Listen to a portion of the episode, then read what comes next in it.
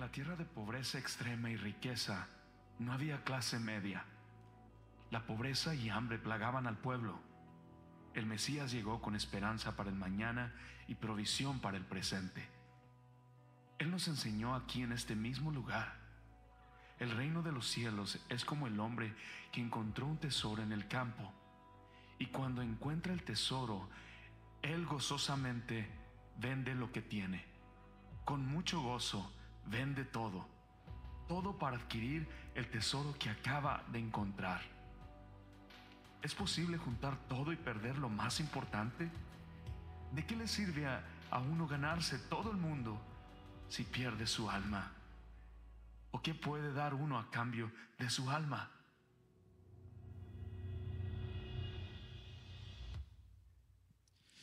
¿Cuántos damos gracias a Dios por el equipo de alabanza, por cada uno de los servidores que está aquí en casa? Vamos, vamos a darle gracias a Dios por sus vidas. Y, créanme que no, eh, pensando, no, no, nada más porque me encante la alabanza, sino porque hay algo padrísimo que, que se me quedó grabado desde hace años que dice eh, que somos conocidos en el cielo y temidos en el infierno. Y eso es, eso sucede cuando hay un corazón que adora. Cuando hay un corazón que está dispuesto a entregarle todo a Dios. ¿Sabes? Y esto no tiene nada que ver con lo que vamos a hablar el día de hoy.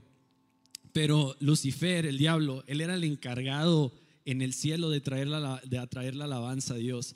Pero ese puesto se le fue quitado porque se le subió y ahora cada uno de nosotros tenemos ese gran privilegio de entrar delante del rey y adorarlo. Qué hermoso privilegio. Y así que yo te quiero preguntar a ti, y esto no va con el tema, ¿eres conocido en el cielo y temido en el infierno? Tu alabanza se escucha desde aquí y tiembla en la tierra. Te quiero invitar a que nunca calles, que siempre estés adorando, que en este mismo momento dale tu mejor aplauso a Dios, que lo merece todo. Gracias Dios, gracias porque nos das este corazón para poder adorarte. Y sabes, me encantaría que este día salieras de este lugar pensando qué bonito estuvo el mensaje.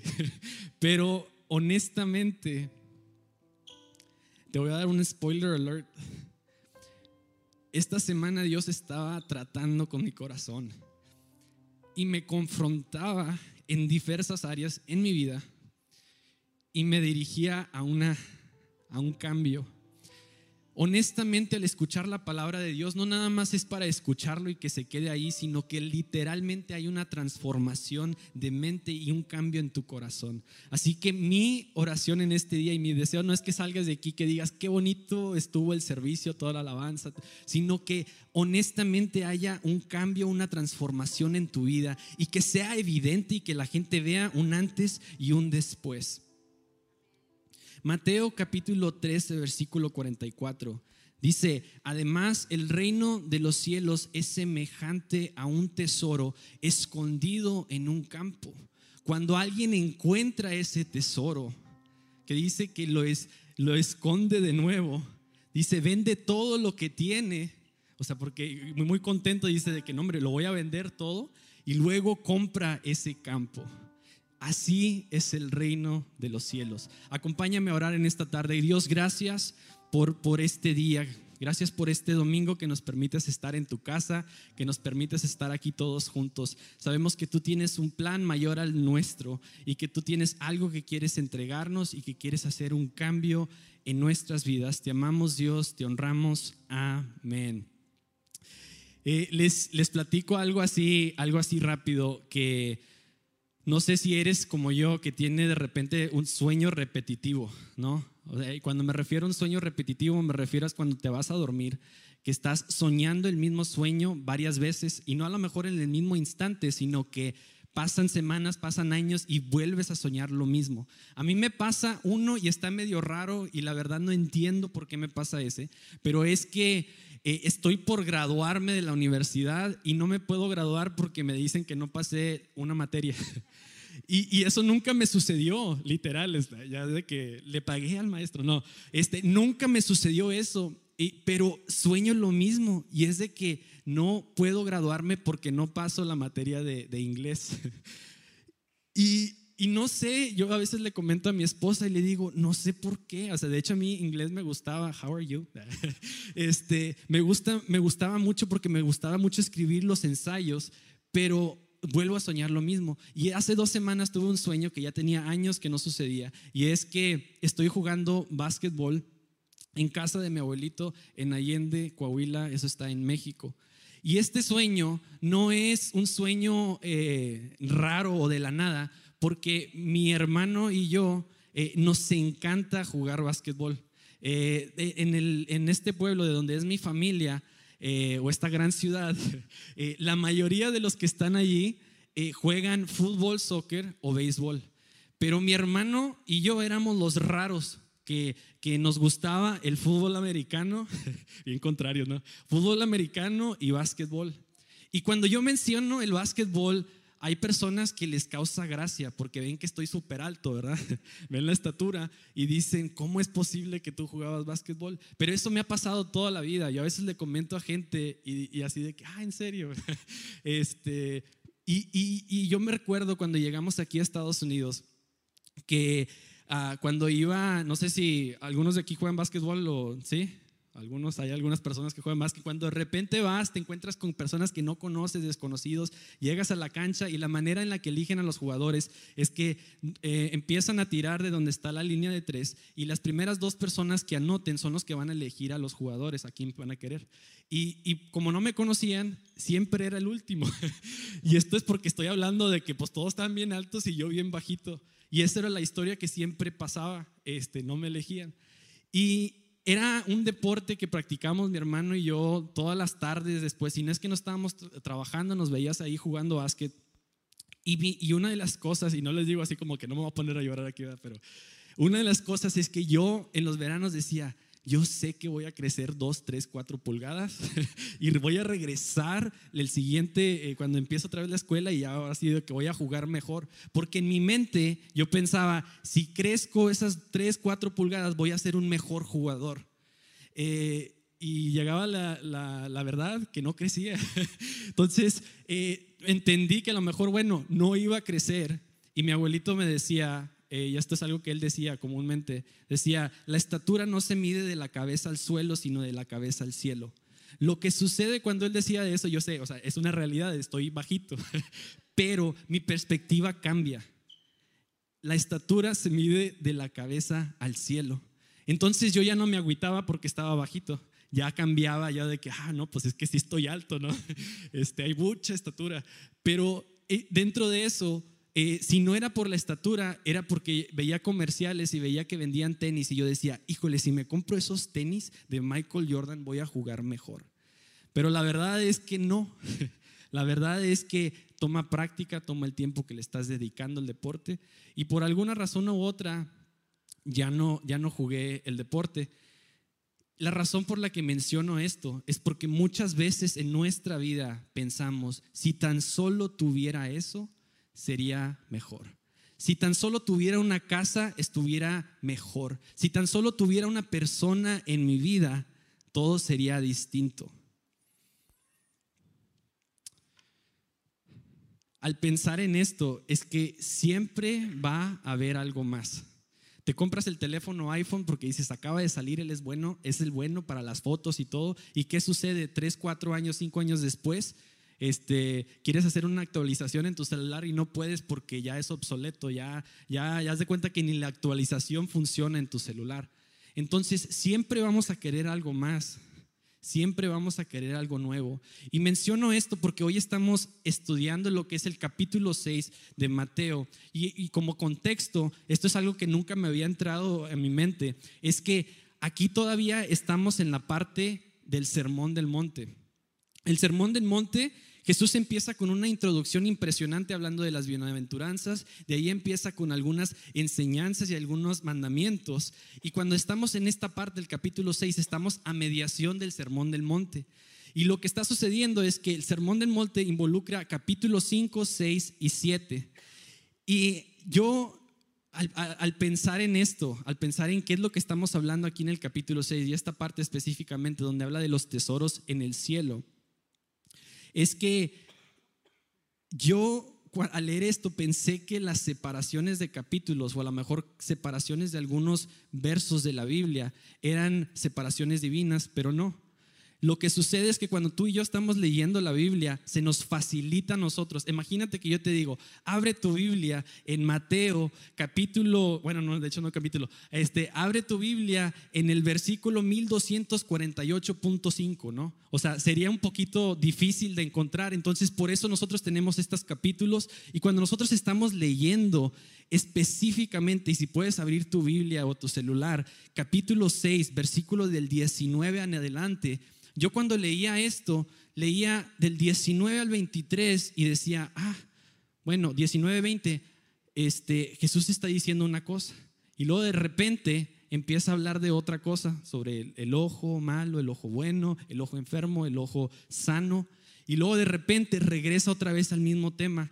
Y pensando en esto, yo decía, esto es como cuando platicas con tu esposo o tu esposa, ¿no? De que estás así en las, eh, de X o Y estás hablando y que, no sé, a lo mejor algunos aquí lo hacen, de que están hablando de un tema y luego de repente se van como que a otro tema, cinco o seis temas diferentes y luego regresan otra vez al mismo. Yo no entiendo cómo hacen eso. Yo nada más me puedo mantener como que un tema a la vez.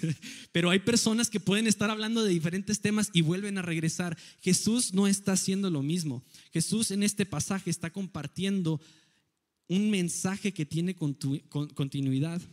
Empezando en Mateo capítulo 6, versículo 19, 20, dice, no almacenes tesoros aquí en la tierra donde las polillas se los comen y el óxido los destruye y donde los ladrones entran y ¿qué hacen? Roban. Almacena tus tesoros en el cielo donde las polillas y el óxido no pueden destruir y los ladrones no pueden entrar. Fíjense, y hay que notar aquí que dice tesoros, o sea, está hablando plural. Aunque el enfoque de uno predomina conforme vas leyendo los versículos, aquí está abarcando diferentes tesoros. Y te pregunto, ¿qué tipos de tesoros encontramos aquí en la tierra? Eh, nuestros bienes, nuestros recursos, algunos piensan en su casa o a lo mejor en el carro, o a lo mejor piensan en el tiempo, pero Jesús aquí está haciendo una distinción entre los tesoros de la tierra y los tesoros del cielo. Nos advierte qué sucede con los tesoros en, en, la tierra, los cuales perecen, se terminan, en contraste con los tesoros que nosotros tenemos en el cielo. Habla de algunos elementos como la polilla, es un insecto que se alimenta de las vestiduras o de, este, vamos a decir, de la madera, y el óxido, que ambos destruyen lo que se les atraviesa, mostrándonos que por causa de ellos, de, por causa de ellos, los tesoros que podemos encontrar aquí en la tierra no son permanentes. Tienen fecha de expiración, así como cuando te compras una leche y ya se pasó, no va a ser buena, ¿verdad? Tienen fecha de expiración, lo cual nos indica que las inversiones que hacemos aquí en la tierra son inciertas. Tu carro que, compras en, la agencia, ¿no? Lo acabas de comprar y ya devaluó. Tres mil, cuatro mil dólares ya, ya no es el mismo precio. Y algunos dicen, no, es que sabes que las casas, las casas iban subiendo de precio. Las casas, esas siempre van a ir, este, no es como el carro que va devaluando. Pero te hago una pregunta, ¿qué sucede como en ciudades en Detroit? Que hay este crimen alrededor de esas casas y lo que hace la gente es que se están saliendo, están abandonando estas casas, ya no quieren vivir ahí, el valor de esas casas va bajando. Y todos los tesoros que te puedas imaginar, tenis nuevos se van a desgastar, tu carro que tienes estacionado por alguna razón u otra se va a ir desgastando por más que lo tengas ahí muy cuidado. ¿Y por qué son inciertas? Porque diferentes elementos de esta tierra atacan su durabilidad. Así que todo material está sujeto, todo lo que es aquí en la tierra está sujeto a ese peligro constante de desvanecer por diversas razones, ya sea devaluación, deterioro, desgaste o simplemente que te lo roben. Te pregunto, ¿te han robado? Eh, a lo mejor en el carro, ¿no? De que algunos les han quebrado los vidrios este, o han entrado a tu casa, se siente horrible Literal, o sea, nosotros estábamos en el centro, recuerdo que era el cumpleaños de mi hermano, salimos, fuimos al carro y el vidrio quebrado y yo así de que, o sea, sientes feo. Y, lo más raro es que, que, habían ahí, o sea, habían otras cosas en el carro y no se robaron nada más que maquillaje. Este, no entiendo cómo estuvo ahí el asunto, pero se siente horrible y luego después tienes que ir a arreglar el, el vidrio y todo. Dice Mateo capítulo 6, versículo 20, almacena tus tesoros en el cielo donde las polillas y el óxido no pueden destruir y donde los ladrones no entran a robar. Esto quiere decir que los tesoros del cielo son eternos. Los tesoros en el cielo, lo cual indica lo espiritual, eso no va a devaluar. Eso no es, no es la salvación, no va a devaluar. La salvación no se va a terminar, no va a caducar, no tiene fecha de expiración. Jesús nos deja muy claro esto en estos versículos. Ahora, es importante recalcar que la intención de Jesús al decir, hacer la distinción entre los tesoros en la tierra y en el cielo, no, es, no te está diciendo no compres casa, no te está diciendo no compres un carro, no te está diciendo no te compres un celular, sino imagínate cómo estaríamos el día de hoy. Lo que nos está hablando Jesús y lo que nos quiere decir es dónde está tu enfoque. Lo que podemos extraer es lo, lo siguiente, asegúrate de tener el enfoque correcto. Y esto nos lleva a que tendrás el enfoque correcto cuando busques a Dios por encima de todo.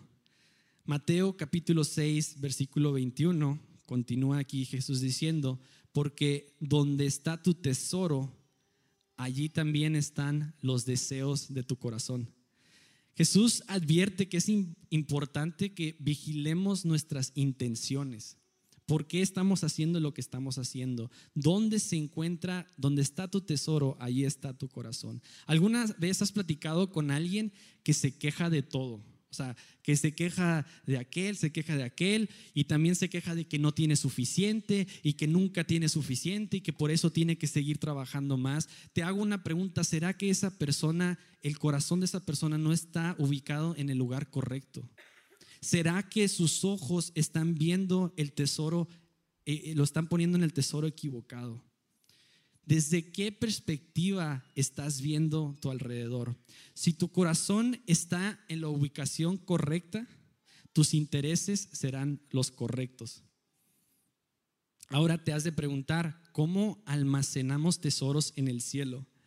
Eh, en breve se almacenan tesoros en el cielo poniendo a Dios en primer lugar en tu vida. Dice Mateo capítulo 6, versículo 33. Busquen, ¿qué dice? El reino de Dios por encima de todo lo demás y lleven una vida justa y Él les dará todo lo que necesiten. Recordar esto nos ayudará a que nuestra perspectiva sea la correcta. Esto significa que debemos alinear y tener nuestras prioridades en orden. Eh, les voy a contar la historia del el taco y el celular y muchos han de decir cómo, cómo se conectan las historias. Estábamos en la Ciudad de México, fuimos a visitar a unos amigos y allá pues encuentras eh, eh, pues muy buena comida y haz de cuenta que estuvimos comiendo en un lugar unos tacos que estaban buenísimos, este, tacos al pastor. Y haz de cuenta que estábamos comiendo estos tacos y estábamos en la conversación y estaba mi esposa al lado izquierdo. Y donde estábamos así en la plática y no sé qué, la emoción, de repente, pum, alguien, este, no recuerdo quién fue, pero se cae una soda en la mesa. Entonces, todo, ah, pues, lo primero que haces, ¿no? ¿Qué haces? Si tienes algo ahí, sacas el celular o lo que sea. Pero les cuento que mi esposa traía el taco en la mano y el celular ahí seguía en la mesa. Su prioridad en ese momento era el taco porque estaba muy bueno. Te pregunto, ¿cuál es la prioridad en tu vida? ¿Es el taco o es el celular? Muchos podemos tener este el concepto equivocado de que le entregamos a Dios solamente el domingo. Esta semana cuando venía al ensayo, Dios estaba, les digo, que ha estado tratando con muchas áreas en mi vida. Y a veces pensamos que entregarle a Dios, ya sea nuestro servicio o ya sea que nada más dice, ¿sabes qué? El domingo es completamente de Dios. Yo trabajo entre semana, le doy duro y el domingo ahí me vas a tener. Pero ¿sabes qué sucede muchas veces? que muchos de los que estamos aquí trabajamos ya sea cinco días de la semana, algunos seis. Imagínate si solamente te alimentas el domingo y no comes nada entre semana, te la pasas huelga de hambre. ¿Qué sucede con tu cuerpo? Obviamente te vas a sentir débil, no vas a tener fuerza, no vas a poder continuar. Y Dios me hacía, me recordaba esto, de que no se trata simplemente de estarle dando a Dios el domingo. ¿Y sabes qué? Y esto yo sé que suena un poco duro, pero muchas veces estamos tan cansados entre semana, estamos trabajando ya ocho horas a la semana o ocho horas al día, ya, ya hay un nuevo normal, ya, ya son diez, a veces doce horas, y estamos tan cansados, trabajando tan duro, tan duro, y llegamos el domingo y le estamos dando a Dios las obras. Y muchas veces ni las obras le estamos dando.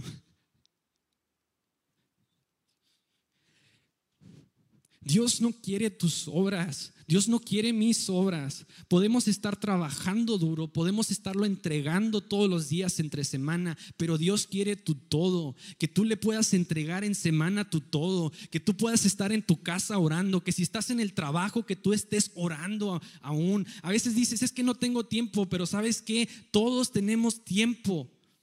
El problema es que no tenemos nuestras prioridades en orden. Dios no te pide que estés todos los días en la iglesia, Él pide una relación genuina. Así como tú platicas con tu esposo, esposa, con tu novio, con tu novia, que puedas tener esa conversación con Él. Primero es lo espiritual, nuestra comunión con Dios, nuestra búsqueda a través de la Biblia, nuestra manera de vivir, el estar amando a los demás, eso es lo primordial. Después es todo lo material, el trabajo, todo lo demás que tenemos, la educación, las todo es cuestión de tener las prioridades en orden. Cuando tenemos nuestras prioridades en orden, no es extraño que Dios bendiga tu vida sobreabundantemente. ¿Y sabes qué? Te va a bendecir aquí en la tierra como en el cielo. Colosenses 3.2 dice, pongan la mira en las cosas del cielo y no en las de la tierra. Maneras prácticas de hacer esto. Haz el bien, sé dadivoso, sé generoso. Primera de Timoteo capítulo 6, versículo 17 al 19 dice, a los ricos de este siglo, Mándales que no sean altivos ni pongan su esperanza en las riquezas, las cuales son inciertas, sino en quién? En Dios vivo, que nos da todas estas cosas en abundancia para que las disfrutemos. Mándales que hagan el bien y que sean ricos en buenas obras, que sean dadivosos, que sean generosos, que atesoren para sí mismos un buen fundamento para el futuro, que se aferren a qué? a la vida eterna. Otra manera que podemos hacer esto se encuentra en Lucas capítulo 16, versículos del 8 al 9. Dice, aquí está la lección. Ustedes usen sus recursos mundanos para beneficiar a otros y hacer amigos.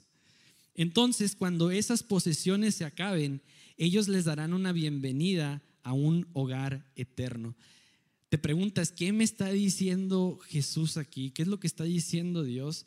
¿Me está diciendo que puedo comprar amigos? No, para nada.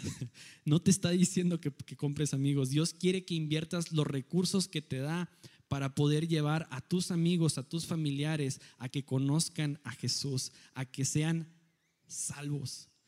Comparte el mensaje de salvación. Comparte el mensaje de salvación a esas personas que necesitan conocer a ese Salvador, a ese que cambió tu vida. ¿Sabes qué, es lo que hace Dios? Dios te posiciona a ti y a mí en lugares de influencia. Si llámese trabajo, llámese la escuela, llámese con tu familia, llámese el lugar donde sea, te posiciona donde estás. ¿Por qué? Porque eres un lugar, es un lugar de influencia para que tú puedas hablar de él. Había un pastor que decía que que muchos de sus de personas del staff le decían, pastor, ¿por qué no, por qué no hacemos un gimnasio aquí dentro de la iglesia? Imagínate todos así de que, este, bien fuertes y todo, haciendo ejercicio aquí todos juntos. Y el pastor les dijo, les dijo, oye, espérame, no hay que hacer un gimnasio en la iglesia.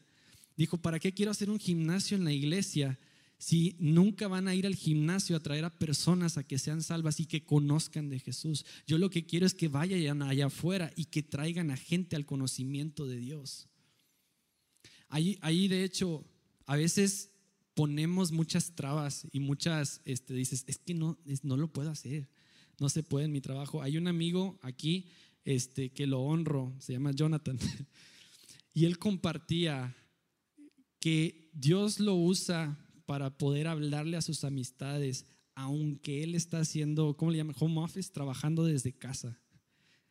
Y a veces nosotros decimos, ponemos limitaciones para todo, pero Él está evangelizando ahí donde Dios lo puso. Dios te puso donde estás para que seas de influencia, para que hables el mensaje de salvación, para que algo, lo mismo que está ardiendo en ti, lo puedas hablar y lo puedas hacer. La inversión más grande de tu vida es que personas conozcan a Jesús a través de tu vida y cuando tú llegues al cielo los puedas ver y puedas gozar con ellos.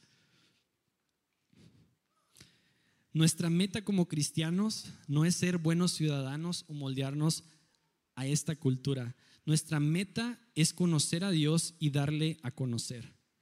Eso es lo que Dios nos ha llamado a cada uno de nosotros. Tipo, cuando, cuando tú estás haciendo una dieta, ¿no? Y que la gente dice, oye, ¿qué dieta estás haciendo? Te ves muy bien. y algunos de que la keto y, y de todo, ¿verdad?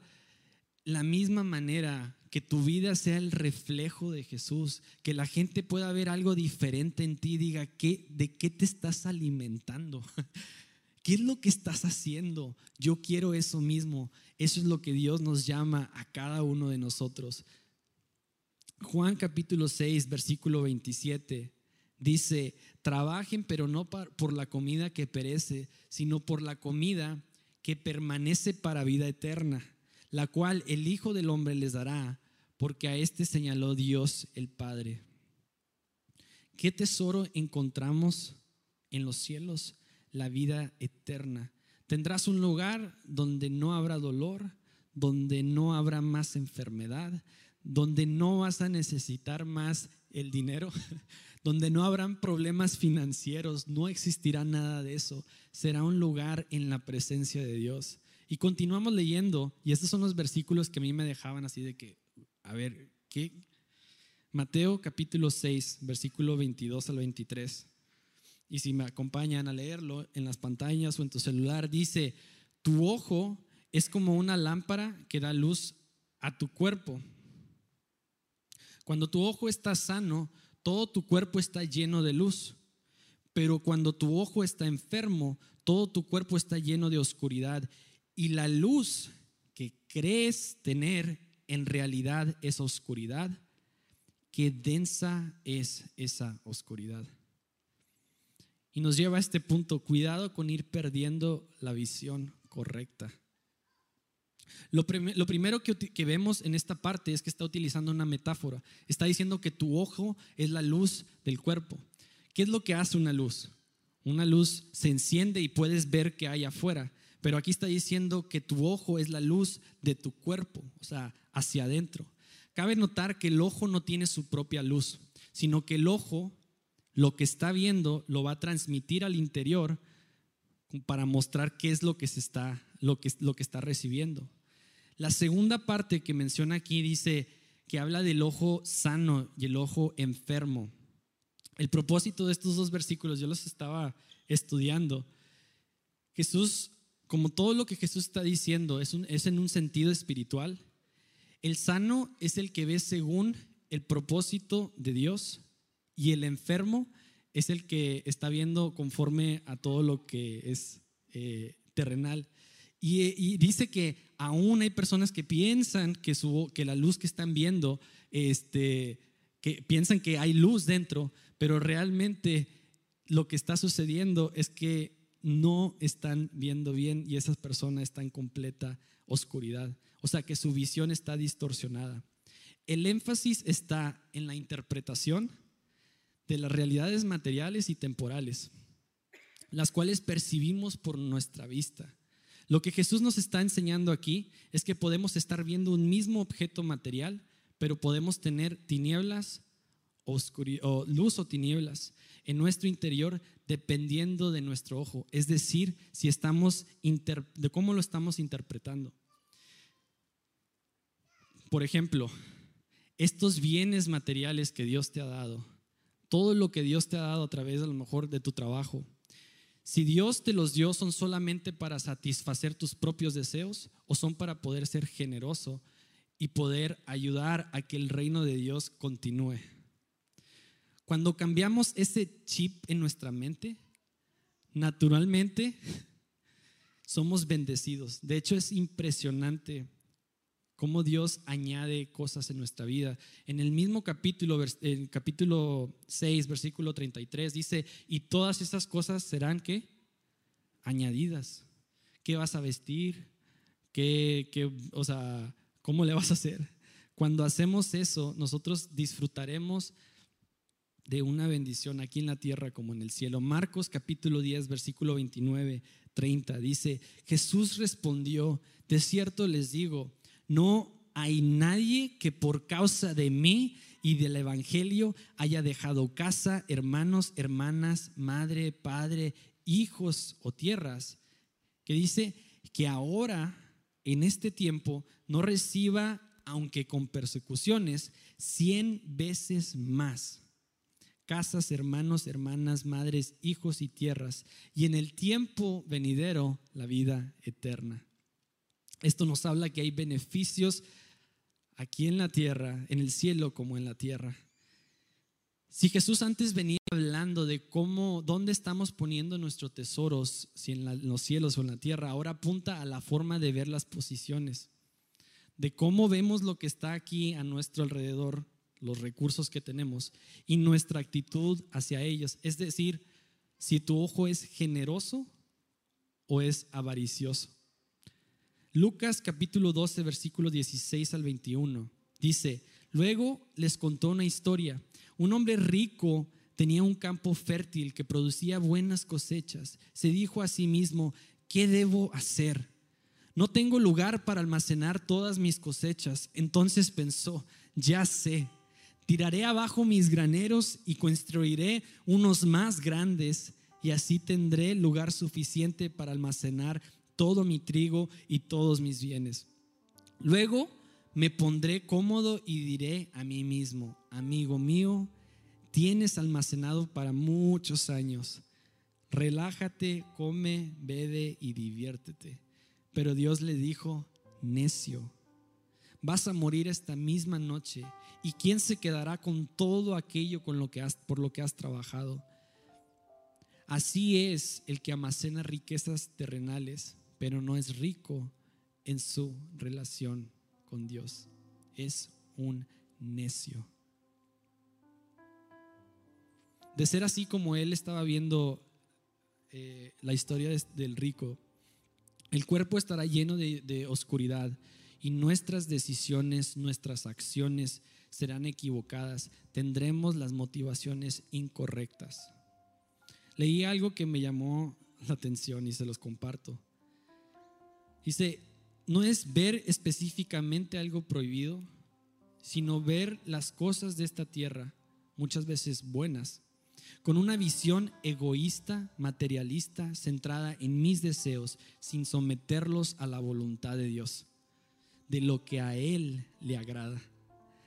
Mateo 6:24 dice, nadie puede servir a dos amos, pues odiará a uno y amará al otro, será leal a uno y despreciará al otro. No se puede servir a Dios y estar esclavizado al dinero.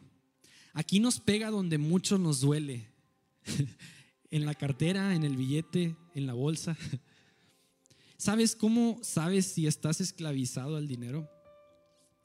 Si trabajas, haces cualquier trabajo, no importando lo que vaya a afectar a tu familia o tu relación con Dios, y tú quieres seguir haciéndolo y haciéndolo y de tal manera tú sabes que estás afectando a tu familia y que tu relación con Dios no está bien, cuidado. Dios te da la otra manera para que podamos ser generosos. Si te cuesta soltar algo, ten mucho cuidado.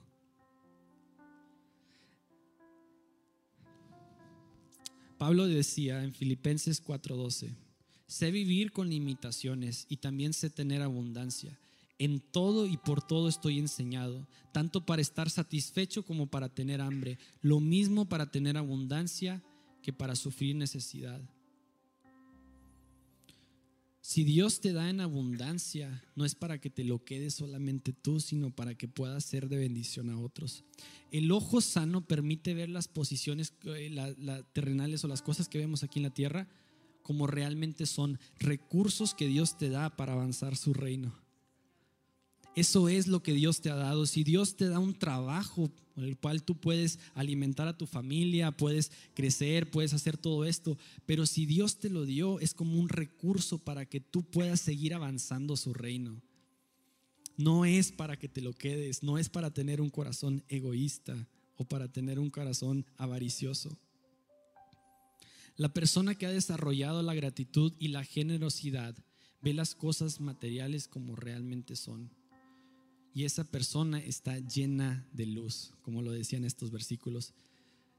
Y esto se aplica a todos, ¿no? Algunos dicen, ah, esto es para los que tienen dinero. y encontré otra cosa que, que, me encantó, que dice, no importa si tenemos mucho o tenemos poco, tanto el egoísmo como la codicia no tienen clase social. Recuerden que Jesús estaba compartiendo esto a personas que eran, a veces decimos como pudientes, o sea, que tienen los recursos como no los tienen. Y este era un mensaje para todos. Él quería dejar bien claro de la importancia a lo que realmente vale, de la importancia a, a la vida eterna. Si tú puedes trabajar en este día es porque Él lo permite. Si tú puedes estar aquí en este lugar es porque Él lo permite. Si tú respiras es porque Él lo permitió. Así que iglesia, te quiero invitar, dale tú todo el aplauso y toda la gloria a Dios, que Él está al tanto de tu vida.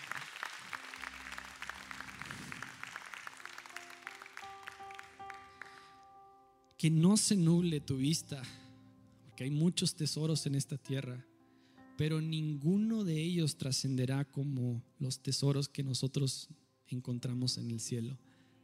La salvación trascenderá. Tú y yo nos vamos a encontrar un día cara a cara con nuestro Dios.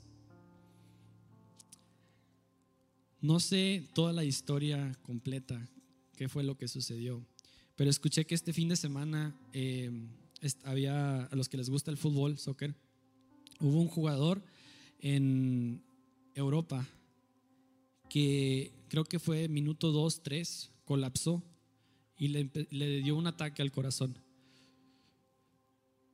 Y se ve en la imagen, en la foto, donde están todos los, compañeros, algunos llorando, algunos, o sea, estaban cubriendo para que los aficionados no vieran lo que estaba sucediendo.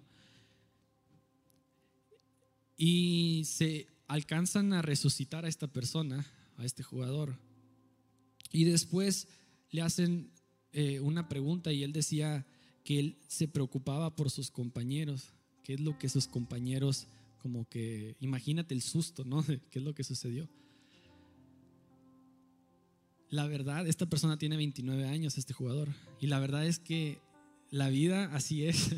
La vida de repente podemos estar como de repente ya no estamos. ¿Dónde estás almacenando tus tesoros? Si te pones a pensar esta mañana, hasta este punto, ¿qué has hecho para almacenar tesoros en el cielo? ¿Qué te vas a llevar de aquí de la tierra? ¿Qué te vas a llevar? ¿Tu casa? ¿Tu carro? ¿Tu trabajo? Nada de eso te lo vas a llevar. Lo único que te vas a llevar y lo único que se irá es tu alma y que tú eres salvo. Que tu nombre está escrito en el libro de la vida y que tú vas a poder disfrutar con el Padre. Y sabes qué es lo padrísimo de esto. Yo no sé a veces me pregunto si esto emociona a la iglesia en general o no, pero si una persona es salva y una persona entrega su vida a Cristo por tu vida, que tú pudiste sembrar esa semilla, qué mayor emoción cuando llegues al cielo y los encuentres y tú veas a tu hermano, a tu hermana, a tu primo, a ese compañero de trabajo y digas, Dios es bueno, su misericordia es para siempre y por medio de su gracia tú y yo somos salvos.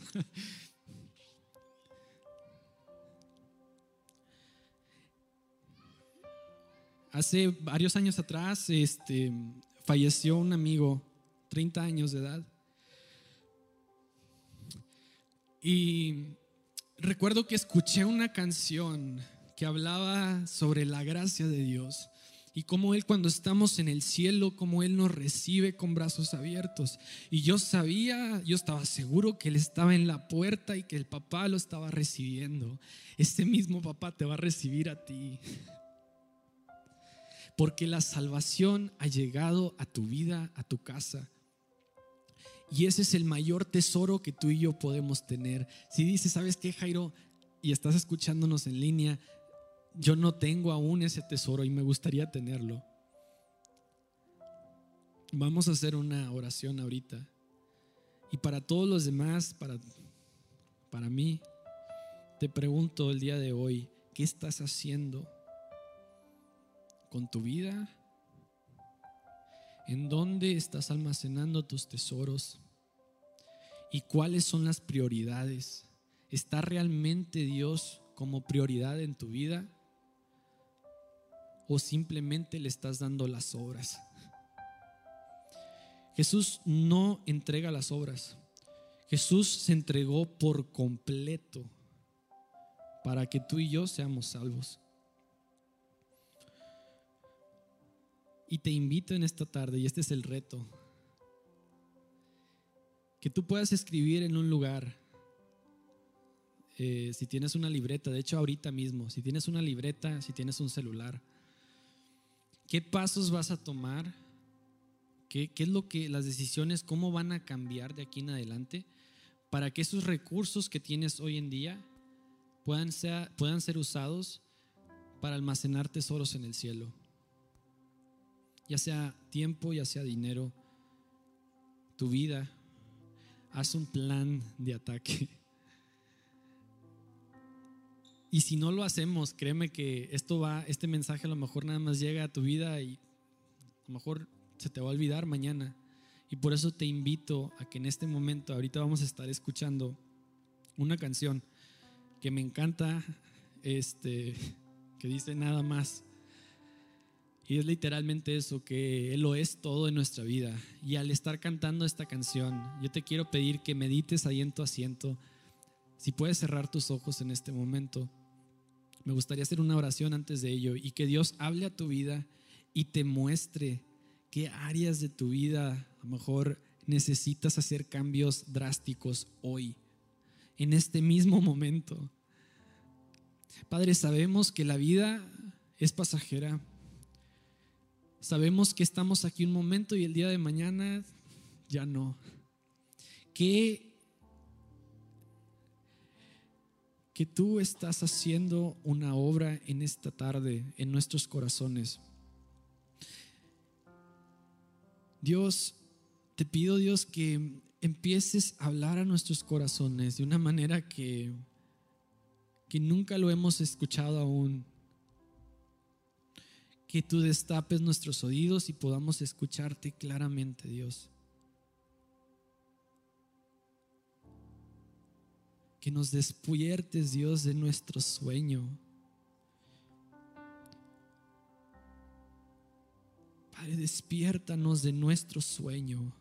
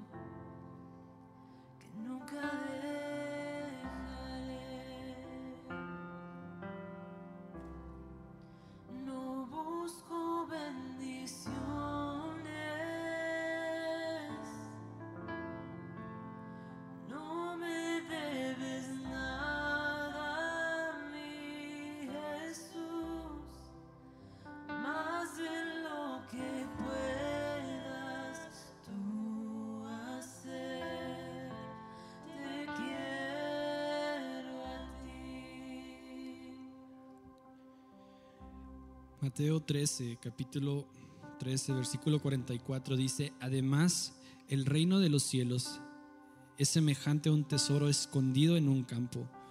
Cuando alguien encuentra el tesoro, lo esconde de nuevo y muy feliz va y vende todo lo que tiene y compra ese campo. Yo te me gustaría hablarte en este día si te puedes poner de pie. Y esto toma decisiones en nuestra vida. Si tú eres una persona que dice, ¿sabes qué? Yo aún no tengo ese tesoro de la salvación y quieres tener ese tesoro en tu vida y estás escuchándonos aún en línea, yo te quiero pedir si puedes levantar aún tu mano ahí donde estás o si estás en línea, déjanos saber que tú quieres ser parte de esta vida eterna que Jesús nos promete. Haz esta oración conmigo, iglesia, acompáñame a hacer esta oración con todos los que están tomando esta gran decisión. Padre, gracias por la vida. Gracias porque tú eres bueno. Gracias porque todo está en tus manos. Jesús, yo te pido que tú me perdones de todos mis pecados, que tú me limpies por completo, que tú limpies mi corazón, mi mente y te entrego mi corazón. Te confieso como mi Señor, como mi Salvador, como ese Jesús que se entregó por mí en la cruz del Calvario para entregar todo mi pasado atrás y que yo pueda ser salvo. Gracias porque el día de hoy mi nombre está escrito en el cielo y soy salvo. Amén. Qué bendición, amén.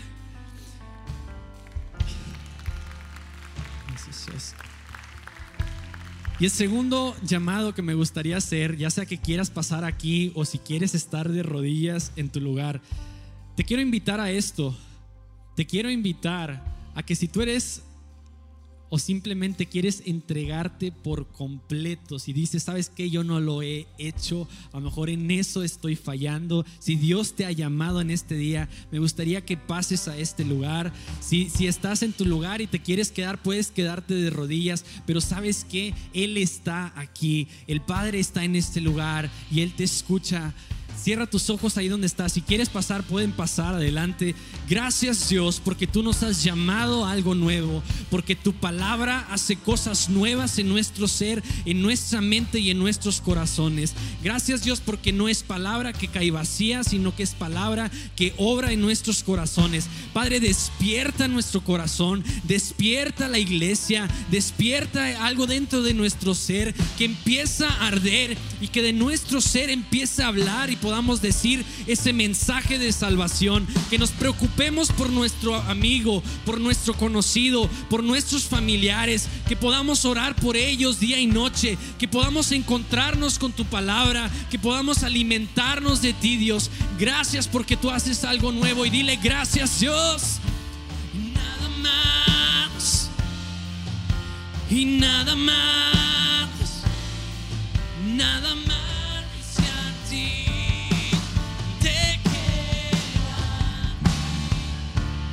not a